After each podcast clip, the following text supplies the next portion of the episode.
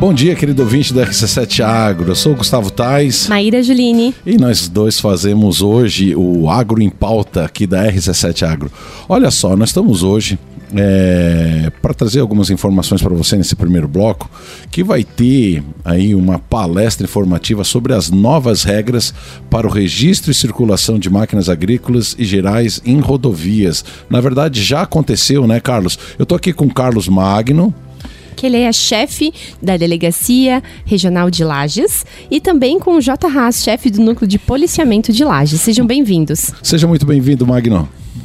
Obrigado, obrigado a todos os ouvintes. Essa oportunidade a gente está trocando uma ideia aí. Sempre é, é muito salutar a, a gente aproximar a Polícia Rodoviária Federal de, de toda a sociedade.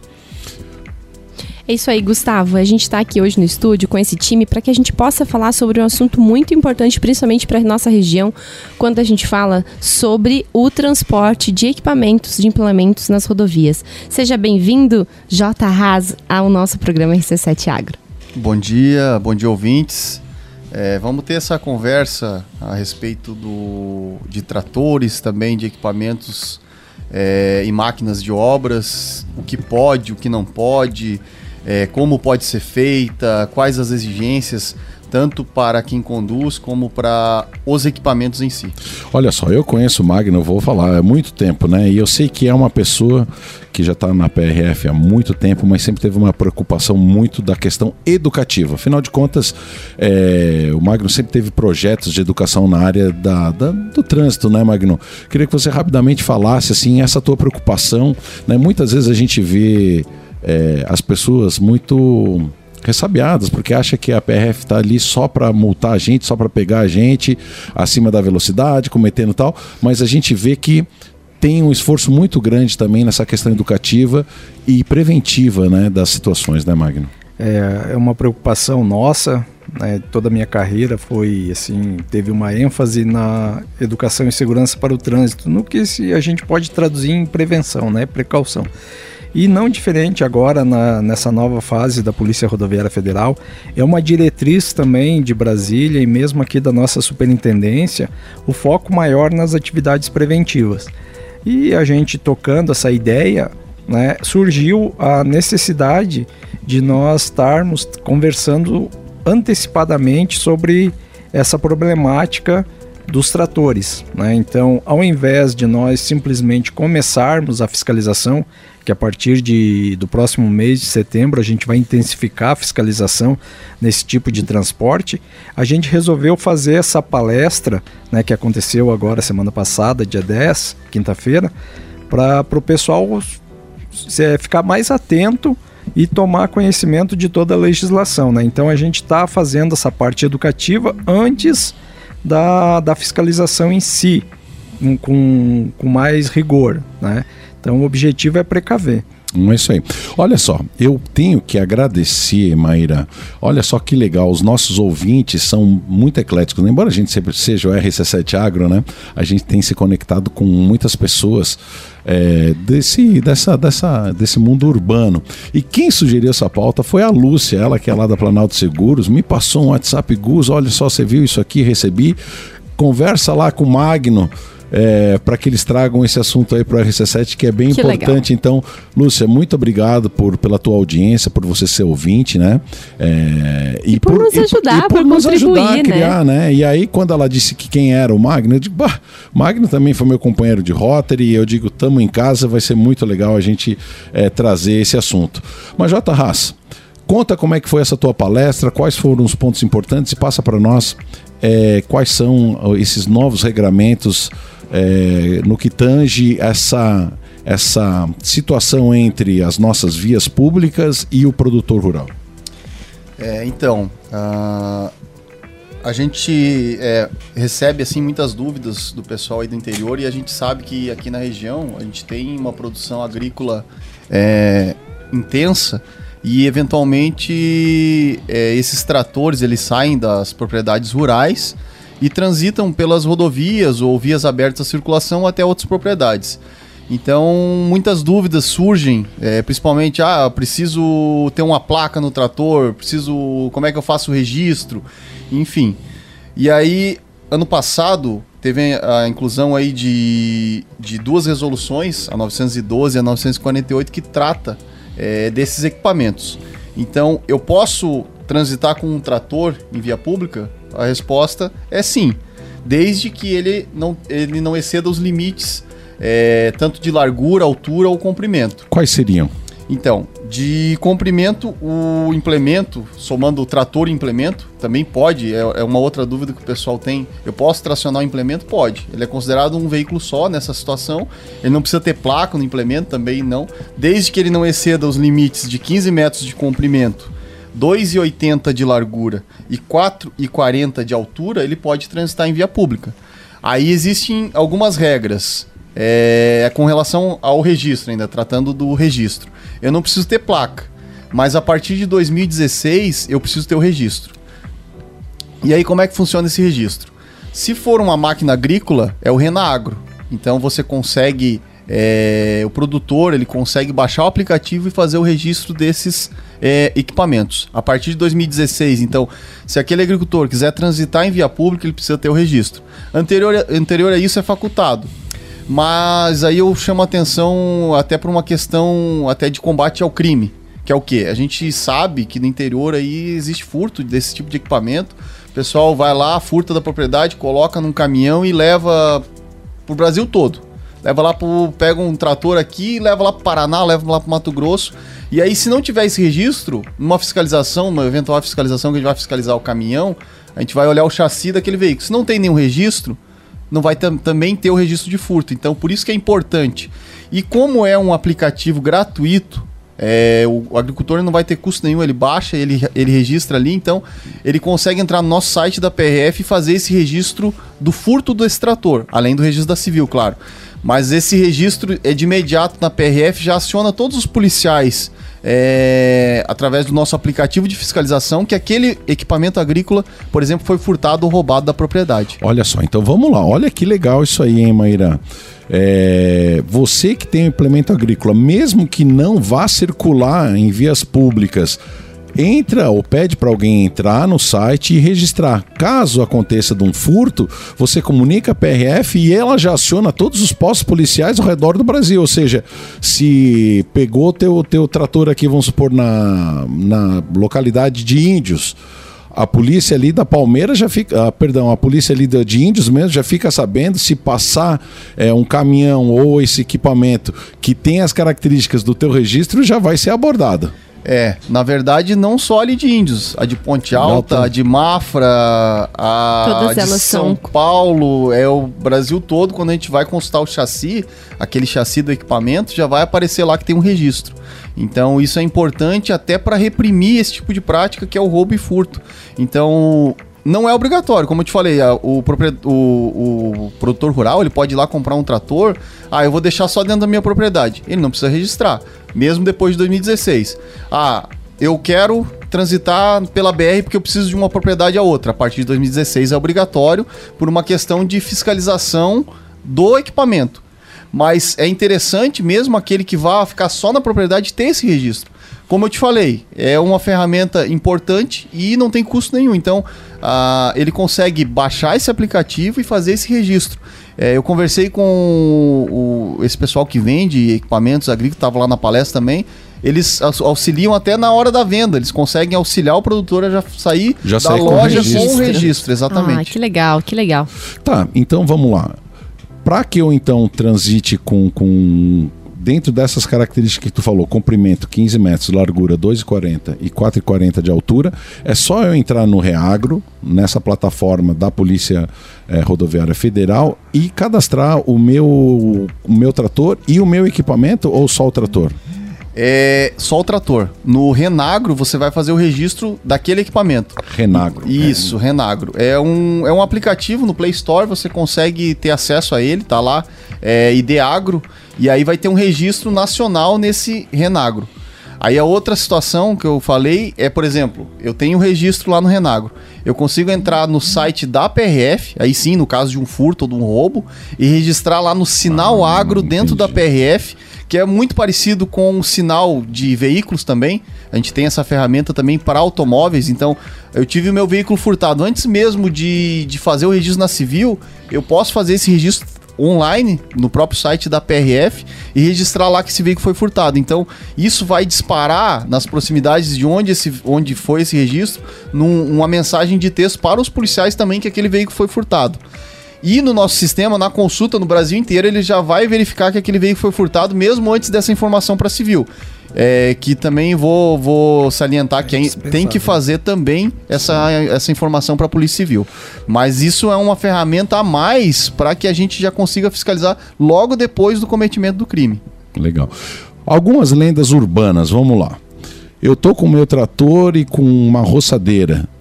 Me disseram uma vez que tem que um carro atrás com, com os farol. Como é que é? O alerta, pisca alerta ali. É. Isso é lenda? Isso é verdade? É, ou seja, precisa trafegar um trator ou só o. Tem que ter um renag... batedor, é. né? Como não, é que é? Assim, isso aí não está regulamentado, né? A figura do batedor.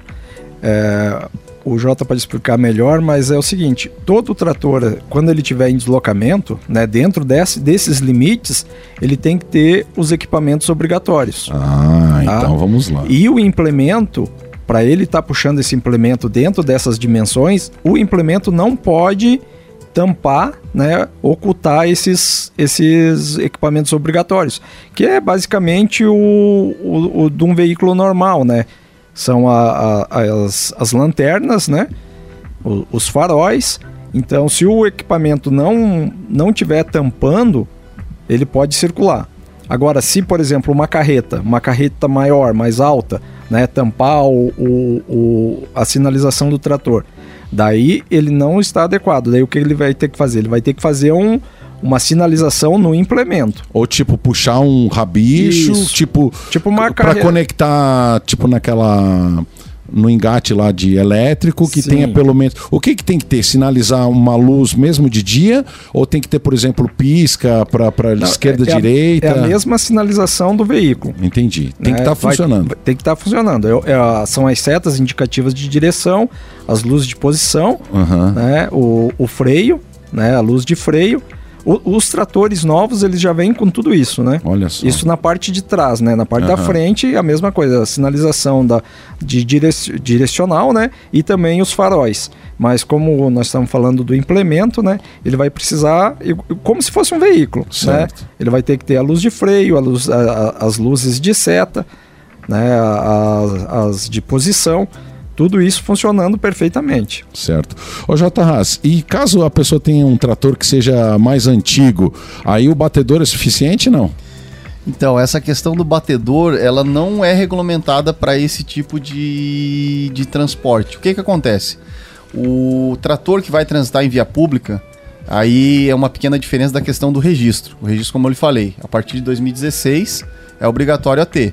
Anterior a isso, não, é facultado. Mesmo em rodovia, mesmo em, em local aberto, não é obrigatório ter esse registro. Para tratores no, no, no, site do Renagro e para equipamentos de obras é no Detran. Mas não tem placa, é só um registro mesmo. Então é a mesma coisa, registro. Anterior a isso, então meu trator é anterior a 2016. Ele pode ser um 1920. Ele tem que ter todos os equipamentos obrigatórios.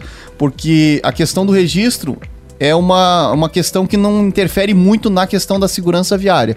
Já os equipamentos, por exemplo, as luzes, é, indicadoras, luz de freio, tudo isso é questão de segurança viária. Então, se eu tenho um trator, mesmo que antigo, eu tenho que me adequar a todas essas situações é, de sinalização que exige para um trator novo, por exemplo.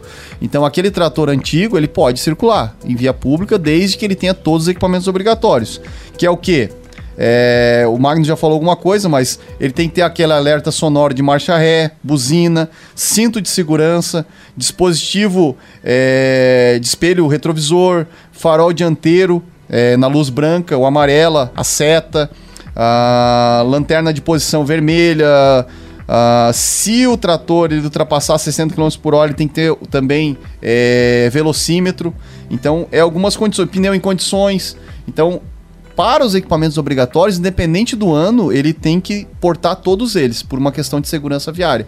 Mas ele pode transitar sem a presença de nenhum tipo de batedor, seja novo, seja antigo. Ele tendo os equipamentos é, que são obrigatórios, ele pode transitar em via pública. Ou seja, é quase mais fácil ir lá praticamente numa autoelétrica e pedir para instalar isso aí. Não deve ser um absurdo instalar um kit desse de, de, de, de segurança, né? E para tá de acordo com a lei, porque a gente de fato vê, Magno, eu vejo muito lá Sim. na localidade de Macacos, Bocaina, onde que eu, que, eu, que eu tenho minha propriedade, um trânsito às vezes não é grande, é 500 metros, 600 metros, mas pô, é tranquilo ir numa autoelétrica colocar, né? Como vocês disseram, os tratores novos já tem.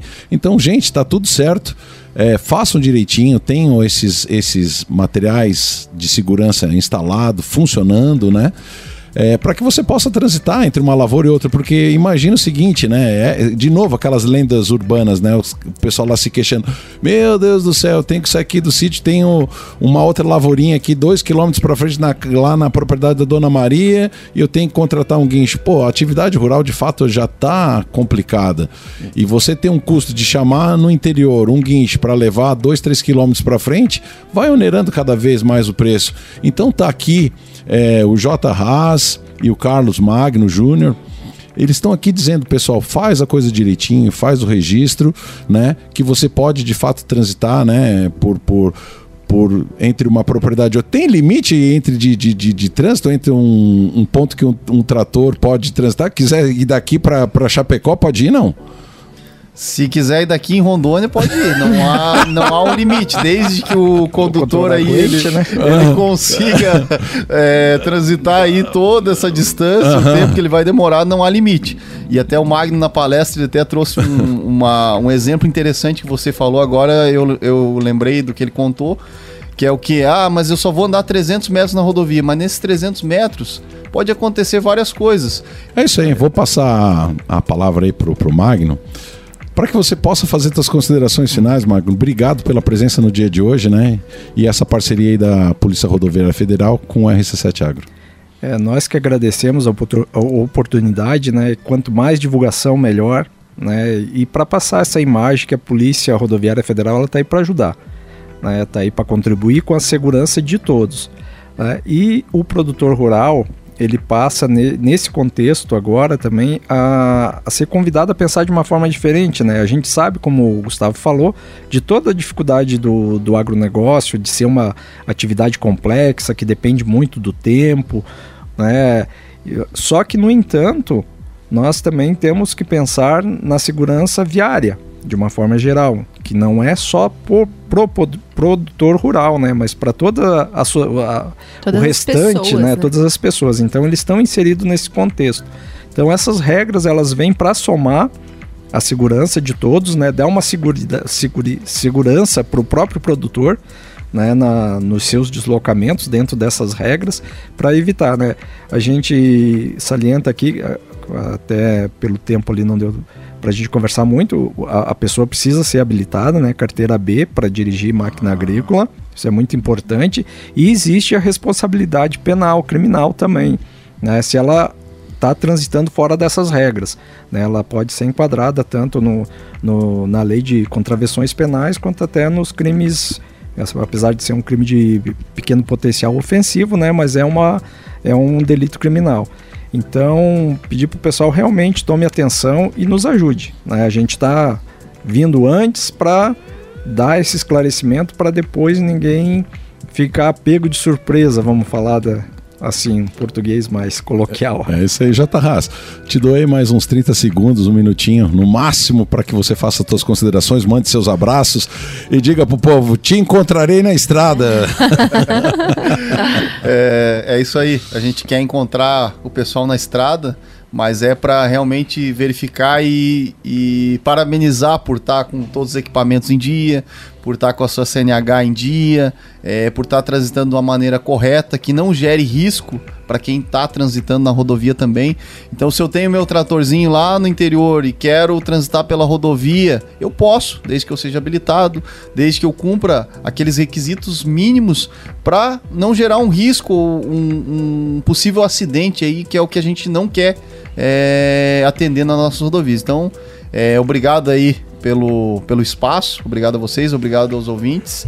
E estamos à disposição aí para qualquer dúvida, quando quiser chamar a gente aí, a gente, é, a gente vai ter um, enorme satisfação em, em vir até aqui. É isso aí, muito obrigado a vocês da Polícia Rodoviária Federal. Eu sou o Gustavo Tais. E a Maíra Giline. E nós estamos aqui fazendo RC7 Agro, Agro em Pauta, que a gente vai trazendo alguns assuntos que são pontuais para que a gente possa ficar esperto até o segundo bloco. Estamos de volta no segundo bloco do RC7 Agro. Eu sou o Gustavo Tais. Maíra Juline. E nós dois estamos compondo hoje a bancada do RC7 Agro. de novo, segundo bloco, Gustavo, já deu um pique já, assim? Já me deu um branco aqui, Maíra Juline. Maíra, os nossos convidados do primeiro bloco, o Magno Júnior e o J. Haas, é, que são policiais da, da, da PRF, é, não estavam trazendo algumas informações no primeiro bloco sobre é, esse regramento, que não é novo, mas é um regramento sobre o trânsito de, de, de, de implementos agrícolas, trazendo muitas. É, esclarecendo muitas dúvidas para a gente, né? Sobre esse registro e, no horário de intervalo eles tiveram que ir, já tinham outros compromissos, mas na hora que estava entre um bloco e outro, que a gente deu uma parada eles trouxeram algumas informações, né, Maíra, que a gente gostaria de complementar. Muito importante, Gustavo, porque, é, na verdade, a gente já deixou o convite de antemão para assim que o time da Polícia Rodoviária Federal puder estar aqui conosco de novo, fazendo novos esclarecimentos, para que, na verdade, a gente possa abordar de maneira mais profunda aquilo que nós só pincelamos hoje, como, por exemplo, o tráfego de colheitadeiras, Gustavo. A gente falou de tratores, né, que são um pouco menores. A gente falou de acoplamento de implementos agrícolas, mas nós deixamos de falar aqui, por exemplo, sobre o tráfico de colheitadeiras, sobre as regras de tráfico para caminhões da área florestal com colheita, né, carregados. Nós deixamos de falar também sobre quais são as infrações ao não atender as normas, né? Quais são as infrações geradas quando não se atende a norma e até onde o produtor pode estar se prejudicando por não estar atento e atender essas normas. Então, de antemão, o time da Polícia Rodoviária Federal aqui da nossa região esteve disponível para que logo, logo, em breve, a gente vai montar um programa com uma pauta dedicada especificamente a levar informações da Polícia Federal ao mundo agro, conectando e levando informação para que você, então, ao transitar com o seu implemento, com a sua colheitadeira, ou mesmo você que faz parte aí do time da colheita florestal, né, participa aí desse, ativamente desse setor, possa, então, estar adequado às legislações vigentes, e, então, estar sempre, é, como sempre, é, estar sempre adequado às normas para que não tenha nenhum problema, Mas né? deixa eu falar o porquê. Porque ele tinha passado um limite de tamanho para os implementos agrícolas e tratores né? Que seriam 15 metros de comprimento, 2,4 metros de largura Exatamente. e 4,4 metros de altura. Ou seja, as colheitadeiras já não se enquadram dentro desses limites e por isso só podem ser transportadas em plataformas é, rodoviárias, né? Mas a gente estava conversando e tem muitos outros pontos que existe uma, uma, uma convergência entre o mundo agro e a Polícia Rodoviária Federal. Afinal de contas, um dos grandes gargalos, né, Maíra, que a gente vê dentro da produção agrícola são as nossas estradas estradas, né? E quando a gente fala em estrada, a Polícia Rodoviária está ali para disciplinar é, e cobrar que as leis sejam de fato seguidas. A própria questão dos animais, né, Maíra, que muitas vezes fogem, escapam, enfim, nós vamos dedicar um programa inteiro. É, afinal de contas, a gente viu que nós do mundo agro e a Polícia Rodoviária Federal temos muito mais assuntos a serem cobertos. Maíra, qual que é a pauta que você quer trazer para hoje, agora, para esse segundo bloco? Nós vamos falar de feiras, Gustavo. Não, e olha só. É, são muitas feiras que aconteceram, né? E algumas feiras ainda que vão acontecer. Eu estava aqui é, conversando hoje, é, hoje, esses tempos atrás com o Goga, e ele estava dizendo que já estão se preparando para para Expo, Expo Inter. Inter. Eu vou chegar lá, Gustavo. É, porque é uma das grandes feiras é, que representam o agronegócio na região sul do país, né? E onde acontece, na, na no caso da, da, da, entrevista com o Guga sobre o cavalo crioulo, que acontece o tão esperado é, freio de ouro, que é, é, digamos assim, é a Olimpíada é, do cavalo crioulo no mundo, né? Exatamente. Onde que de fato, e ele estava dizendo a importância que esse evento tem para todos os criadores de, da, da raça crioula. É isso aí, Gustavo. Então, falando um pouquinho de feiras, eu gostaria só de fazer um paralelo aqui. A gente não chegou a fazer nenhum programa específico sobre a Expo Forest, que aconteceu entre os dias 9 e 11 de agosto. A Expo Forest 2023, que é a maior feira florestal dinâmica do mundo. O que, que seria isso de dinâmica? Então, Gustavo, a Expo Forte tem uma característica muito, muito interessante que ela acontece dentro de uma fazenda florestal ela não é dentro de um parque de eventos, porque eles precisam, então, para que é, seja possível demonstrar os equipamentos em atuação, os equipamentos de colheita, os equipamentos de tratamento de madeira, eles simulam, né? É, para que não seja possível simular é, o equipamento em funcionamento é dentro, do, é dentro de uma grande fazenda. demonstrações claro, da, da dos equipamentos. Dos Exatamente. Equipamentos. Inclusive, integração, a silvicultura pecuária, demonstração de colheitas, demonstração de mecanismos aí é, de tratamento de madeira. Então, na quinta edição da Expo Forest 2023, que ocorreu de 9 a 11 de agosto em Guatapará, ela que é considerada... Que estado que é? São Paulo, né? São Paulo, eu uhum. não estou enganada. A maior feira florestal tal dinâmica do mundo. Então, onde uh, o espaço que essa feira compreendia, Gustavo, eu trouxe alguns números para a gente entender aqui, né? O tamanho que ela compreende: 200 hectares de feira, com mais de 200 expositores, onde o highlight dessa feira foi que os grandes implementos agrícolas da área florestal eles são desenvolvidos em países nórdicos.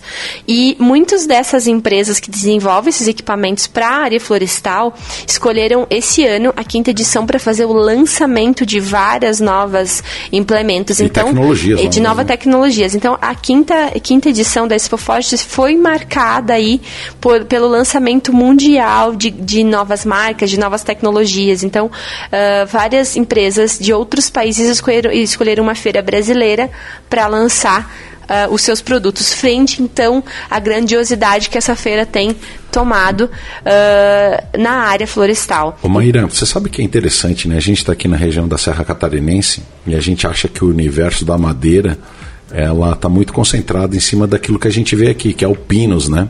Mas é, às vezes, às vezes a gente trouxe informações há algum tempo atrás, muito tempo atrás, acho que entre a segunda e a terceira temporada do RC7 Agro, é, porque tu tinha um vínculo muito grande lá com a CR, né? E uhum. dentro de um livro lá diz que o que 90% da nossa produção de florestas aqui no Brasil ela está baseada na, no eucalipto, né? E São Paulo é muito forte a questão do, do, do, do eucalipto, não é isso mesmo? É isso mesmo, Gustavo. E a gente às vezes não se dá conta uh, que aqui na nossa região eu sempre costumo dizer, quando a gente tem um rolê empreendedor lá no Orion, para os alunos né, que nos visitam das diferentes escolas. O que, que é rolê empreendedor, mãe? O rolê empreendedor é um, é um projeto que o Orion Park tem, onde eles conectam escolas é, de diferentes idades, diferentes alunos, né, de diferentes categorias de escolas. Então a gente tem desde nível é, primário, fundamental, a universidades, visitando o Orion. Então, um rolê, porque eles fazem um rolê pelo Orion todo e param então nas empresas para que nós, empreendedores, possamos fazer um pitch. Ah. Né? Mas eu, além do pitch, que é contar como é um negócio, sobre o que é um negócio em poucos minutos, eu sempre falo para as pessoas que, para que a gente esteja é, entendendo aonde a gente está, e esse é uma das, das linhas do RC7 Agro, que é saber do que vive o agro da sua região, né? a gente precisa ser um ser observacional. A gente precisa sair pela 116 e olhar o que, que tem de agro na 116. A gente vai sair pela 2 282, a paisagem já muda. O que, que tem de agro na 282, né? É, quando a gente vai para cultivos de inverno, opa, inverno está mudando, a gente tem trigo na nossa região, a gente vai ter cevada. Quando a gente está saindo ao painel, tem áreas com cevada, pela região ali do painel. Passando o painel já começa os pomares de maçã. Pomares de maçã, exatamente, nessa época estão sem folhas. Mas é um aí, baita de um exercício ficar observando como, como, como, a agricultura muda em poucos quilômetros, né? A gente acha que a nossa região não Exatamente. é rica, mas é muito rica em diversidade. E a aptidão da nossa região para a silvicultura, né? Vamos considerar o pinos, então, de importância primária Né? A gente vê todo um setor muito aquecido e muito é, organizado dentro da silvicultura. Então, esse é assunto para um outro programa, ah, tá. mas eu queria trazer somente o destaque, é, Gustavo, para a Expo Forest.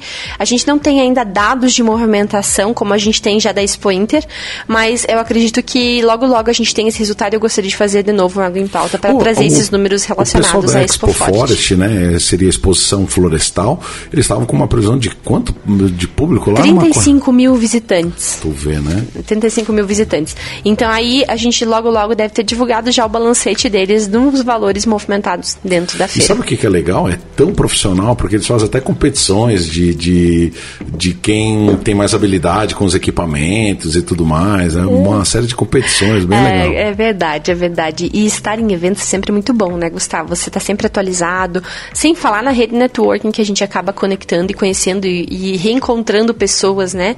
Então, participar Maíra, de nós, evento. Nós que agora achar é, uns patrocinadores para a gente ir nessas, nessas oh, feiras, né? Sempre ah, tem uma vaguinha disponível. Fazer, Alô, patrocinadores. Fazer uma cobertura de evento desse, né? Porque que legal. Seria, seria uma grande oportunidade de trazer informação primária de dentro de um evento como esse. Eu digo que foi muito legal ter feito a cobertura da Espolages aqui. Nossa, foi uma oportunidade de conhecer muitos empreendedores, estar dentro dos estandes dos, dos fornecedores, da GTS que a gente fez ali. Foi uma experiência surreal para mim, sabe? Estar ali em contato com, com o cliente, com o fornecedor, com o proprietário da empresa. Nossa, foi muito legal. Seria muito bom se a gente pudesse começar a se organizar para ir também para esses grandes eventos de diferentes segmentos do agronegócio no Brasil. Né? Mas eu vou te falar que tem oportunidade, tá? Opa. Expo Forest já foi, mas a gente tem dois grandes eventos aí na lista de, desse mês já, em mês, nos, nos, mês sub, nos meses subsequentes. Então, assim, fica a oportunidade para quem quiser estar conosco participando e de repente sugerindo aí a nossa participação nesses eventos que são de extrema importância. Dois deles, tá? Uh, temos um evento novo que se chama Congresso Nacional de as Mulheres no Agro. É um evento que vai acontecer nos dias 25 e 26 de outubro em São Paulo. E esse evento eu gostaria de agradecer ao grande Tejon, ele que me conectou essas mulheres. Uma das pioneiras nesse evento aí das grandes organizadoras é a Ellen Jacinto, uma grande mulher do agro, me inspiro muito nela. Ela que é colunista Forbes e toca todos os negócios da família. Ela que está à frente da organização. Tejon também está à frente da organização. O Tejon que me disse para ficar atenta a esse evento. Então, agradeço o Tejon por ter me conectado a esse Conta evento. Nosso público quem que é o Tejon. Ah, o Tejon é uma pessoa fantástica. Conheci o Tejon, já conheci o trabalho dele, mas conheci a história de vida do Tejon no evento da Ele City Summit que eu participei em Foz do Iguaçu. E o Tejon é uma pessoa fantástica de várias habilidades, mas ele tem uma característica incrível que é é, reconhecer as principais habilidades das pessoas. Ele olha para você, ele consegue extrair muitas vezes aquilo que você tem que nem você sabia. E eu estava fazendo, uh, montando meu prato na hora do almoço e a gente no buffet ele me abordou e falou sobre a palestra que eu tinha dado e foi incrível receber um feedback do Tejon. Então, tá, e qual que é o lance do Tejon com o agro? Com o agro. O Tejon, uma das principais ele começou dentro da Jacto, trabalhando com os japoneses da Jacto, na que fábrica. É uma empresa que faz fazia implementos é, de, pulverização. de pulverização. Então o Tejon começou ali, logo em seguida o Tejon colocou o Pelé dentro do agro, fazendo então o marketing da AgroSéries na época sementes é, de milho. Então, assim, o Tejon é um grande marqueteiro, ah. né? O Tejon tem a sua trajetória voltada ao marketing. Hoje ele trabalha muito mais com palestras, mas ele tem uma empresa de marketing e ele é um dos grandes organizadores também do Congresso Nacional das Mulheres no Agro. E o Tejon, uh, ele tem essa versatilidade, que ele tem uma habilidade gigantesca em conversar com diferentes grupos. Né? Trafega ele, em qualquer... Ele trafega em qualquer esfera. A história de vida dele é lindíssima, é impossível não se emocionar. Ele tem uma, uma, uma coisa muito característica dele que é uma queimadura facial, né? Isso, e na palestra ele conta, né, como isso aconteceu. Assim, é, para mim, que sou mãe, impossível não se emocionar, né? Porque tem ligação com a, com a história de vida dele, com a mãe dele, enfim. Mas, assim, Tejon, além de, de, de, das características, é um grande ser humano. E essa habilidade dele de reconhecer as, as melhores características de cada pessoa, ele conta também na palestra dele, que vem muito do que uh, o pai, a mãe, as pessoas que estavam em volta dele na infância ensinaram.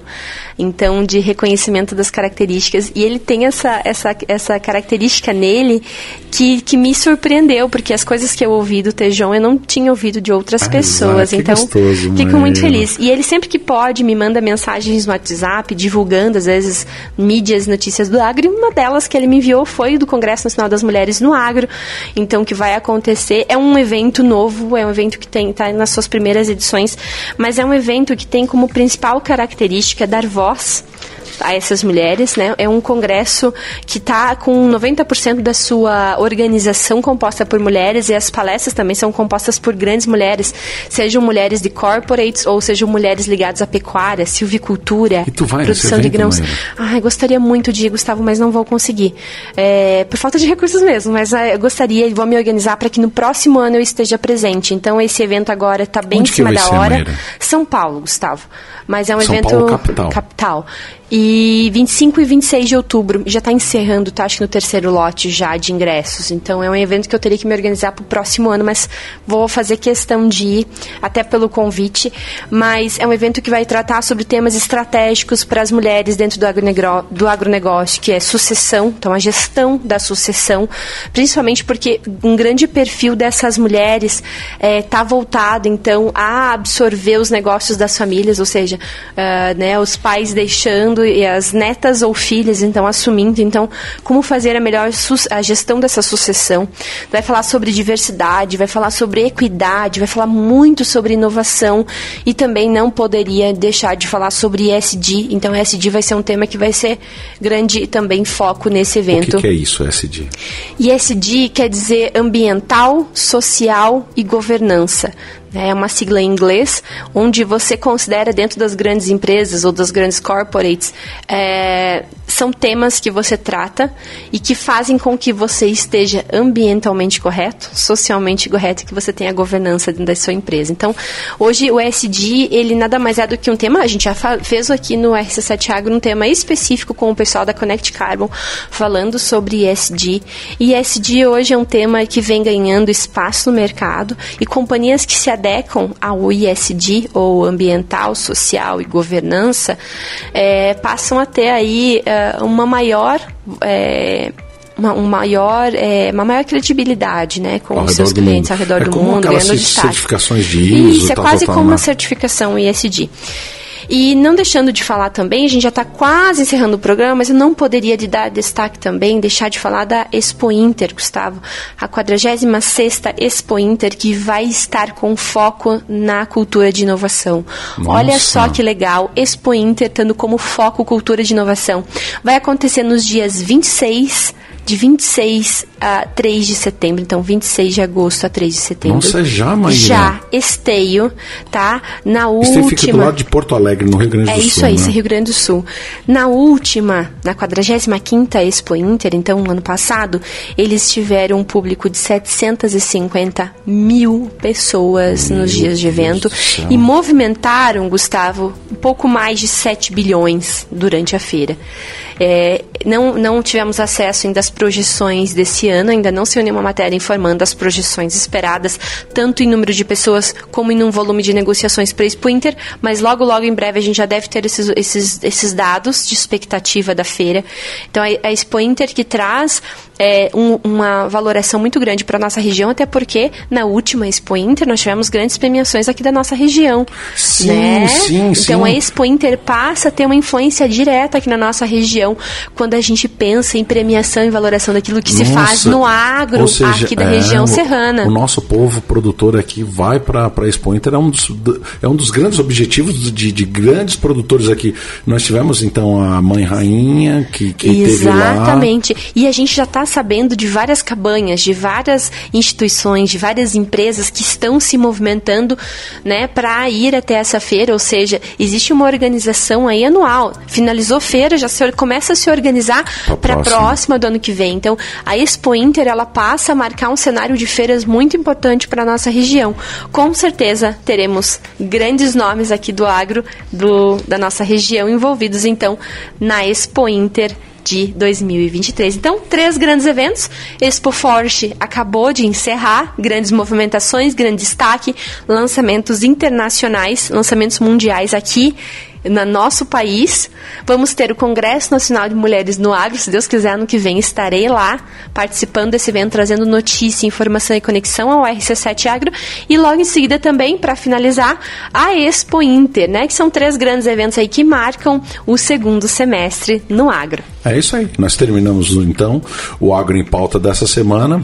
Quero desejar a todos vocês uma grande semana. Afinal de contas, o Agro em Pauta sempre abre a semana de trabalho do RC7 Agro. Eu sou Gustavo Tais. E eu, Maíra Jolini. E o nosso objetivo, a nossa grande missão é dar voz ao agronegócio. Que vocês tenham uma abençoada semana, Maíra. É isso aí, Gustavo. Vamos fazer todos uma, uma, abençoada semana, iniciando a semana com informação, conteúdo e conhecimento. Deixo o meu abraço a todos vocês, amigos, parceiros e queridos ouvintes que sempre nos acompanham aqui pelas ondas da rádio RC7.